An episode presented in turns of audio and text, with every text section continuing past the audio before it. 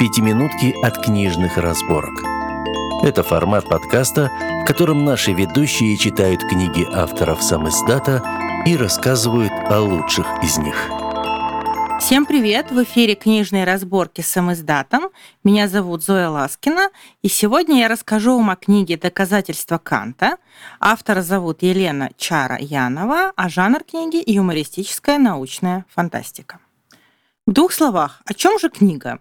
О приключениях первопроходцев на кремнии органической планете, о попытках договориться с природой и самими собой и, конечно, о человеческой натуре. Итак, представьте далекое будущее – Человечество научилось летать между звездами, успело открыть пять экзопланет, успешно довольно-таки их колонизировать. А завязка сюжета в том, что была открыта и шестая планета, но на ней жизнь оказалась кремний-органической, то есть принципиально отличной от того, к чему мы привыкли на Земле, и от того, что исследователи до этого встретили на других пяти вновь открытых планетах. Как сказал один из героев книги, на шестой планете можно столкнуться с тем, чего на Земле нет и быть не может. И вот помимо ученых, помимо исследователей, на планету отправляется специально созданная команда первопроходцев, которые должны изучить этот вновь открытый мир, изучить все опасности и возможности нового мира и подготовить площадку для колонизации – Шестой мир – удивительное место. Если представить, что кремний органическая жизнь где-то действительно существует, то у автора получилось создать совершенно яркую, уникальную планету, где растет полупрозрачная трава, где бегают существа с радиальной симметрией и обитают довольно высокоразвитые инсектоиды. Видим мы освоение шестой планеты глазами главного героя. Его зовут Честер Уайс, он командир отряда первопроходцев. Он обычный, в общем-то, парень, без прочного образования, конкретного рабочего призвания, но у него есть задатки руководителя, неплохая харизма, природное любопытство и сложное, но гибкое мировоззрение. Согласитесь, хороший набор для человека, который отправляется исследовать новый мир. Необходимо быть не только храбрым, но и терпимым, а еще бережно относиться и к своим сотрудникам, и к тому миру, который вам предстоит изучать. А еще Честер невероятно обаятельный человек э, с интересным чувством юмора. По его словам, первопроходец – это интересная работа. И не ученый, и не военный. Не то предводитель отважных могучих рейнджеров, не то главный заводила в компании таких же ушибленных на голову энтузиастов. Вообще без энтузиазма, на мой взгляд, и автор, в принципе, эту точку зрения тоже продвигает, э, нечего делать в освоении космоса, в научных открытиях, потому что только человек-энтузиаст способен совершать эти открытия, способен мыслить шире, чем свои предшественники, и посмотреть на какие-то проблемы и новые явления по-новому. Жанр книги, как я уже говорила, юмористическая научная фантастика. Почему научная, я уже, надеюсь, рассказала более-менее, а юмористическая, потому что стиль книги легкий, язык ненавязчивый, приятный. Мы э, видим глазами Честера его жизнь, его деятельность на шестой планете, не только с точки зрения ученого или отважного первопроходца, но и человека с хорошим чувством юмора. Кстати, книга построена а, по принципу чередования глав, главы, в которых действует действие происходит в данный момент в шестой колонии, чередуется с флэшбэками из прошлого Честера, где мы узнаем, как он вообще дошел до жизни такой, как он попал в проект э, по созданию отряда первопроходцев, как он притирался к его участникам, как создавалась его команда. И еще интересный момент, что в свое время он встретил человека, который повел себя, ну, практически как Воланд э, в романе «Мастер и Маргарита», когда на Потрясших прудах Берлиоз и Иван Бездомный с ним встретились.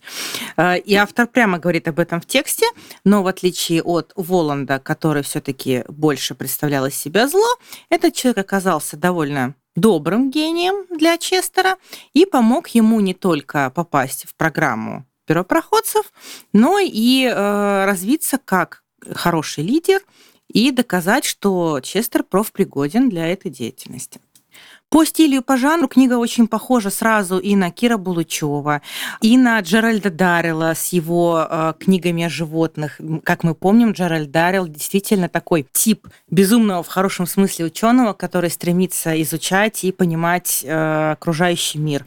Еще я словила очень интересные ассоциации с циклом космоолухи Ольги Громыка, где тоже вполне легким языком с чувством юмора говорится порой о весьма серьезных вещах. Ну и, конечно, это ассоциации очень сильные с сериалом Звездный путь, он же Стартрек. И в книге прямо цитируется девиз команды корабля Enterprise «Смело идти туда, куда еще не ступала нога человека». И вот этот хороший толерантный дух, дух терпимости к людям с иным мировоззрением, к иному миру, к иной отличной от привычной нам природы, очень здорово чувствуется и э, книге хочется доверять, потому что это очень позитивное произведение. Всем основным героям свойственно стремление изучать и исследовать, лететь к звездам и принести домой новые знания. И среди порой довольно веселых приключений Честера Уайза и его команды встречаются очень серьезные размышления автора о нравственности, о мотивации к бессмысленным для природы эволюции, но очень важным для человеческой натуры поступкам, о науке и даже о Боге. Собственно, хочу сказать пару слов еще об этом, потому что книга называется «Доказательства Канта». Что же за доказательства? В свое время средневековый теолог э, Фома Квинский привел пять аргументов в пользу существования Бога. Потом философ Эммануил Кант э, собрался было опровергнуть его доказательства, но опять мы вспомним Воланда, который говорит об этом. Э, в книге «Мастер Маргарита», в процессе невольно соорудил собственное шестое доказательство существования Бога. Свое шестое доказательство Кант начинает с известной посылки «Ничто в мире не происходит без причины». Однако бывают случаи, когда человек вроде бы действует свободно, никто его не принуждает, то есть как будто причины у его поступков нет. И в доказательство бытия Бога Кант выводит два факта. Во-первых, все в мире живет по закону причинности, во-вторых, человек в редкие мгновения своей свободы этому закону не подчиняется. Отсюда следует, что человек не подчиняется основному закону нашей Вселенной, а это значит, что он частью этой Вселенной не является. То есть мы, по сути, что-то привнесенное в этот мир извне. Мы послы как будто иного нематериального мира. Отсюда Кант делает вывод. Мы, то есть человечество, свободны, а значит, Бог существует. Таким образом, в тексте книги, помимо довольно интересных, как я уже упоминала, размышлений автора о мотивации и свободе, мы встречаем еще один интересный сюжетный момент. Некая компания под названием «Апостол», сторонники креационизма, то есть того, что мир был создан Богом, они в шестой колонии стараются найти доказательства божественного промысла.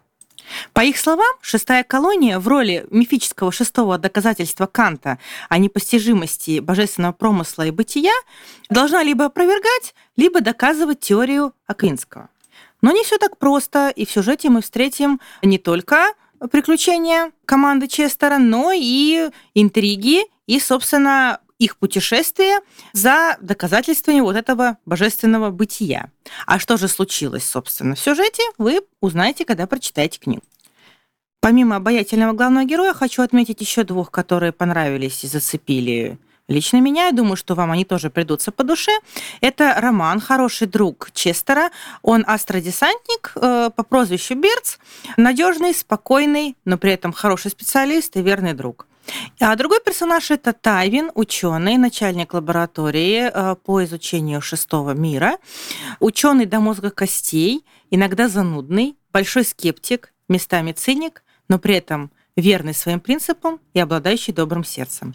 Мне этот персонаж очень понравился. Итак, подвожу итог. Доказательство Канта, по словам автора, это книга для определенной аудитории, тех, кто любит природу, доверяет миру, верит в науку, ценит ехидство и неспешность. Книга имеет диплом участника семинара писателей-фантастов Малеевка Интерпресскон 2022, мастер разбора Каганов. Книгу можно прочесть на площадке Литрес, а также познакомиться с творчеством автора в группе ВКонтакте «Предел Хейфлика». Спасибо, что слушали. Напомню, в эфире были книжные разборки с издатом. Меня зовут Зоя Ласкина. Хороших вам книг. Пока.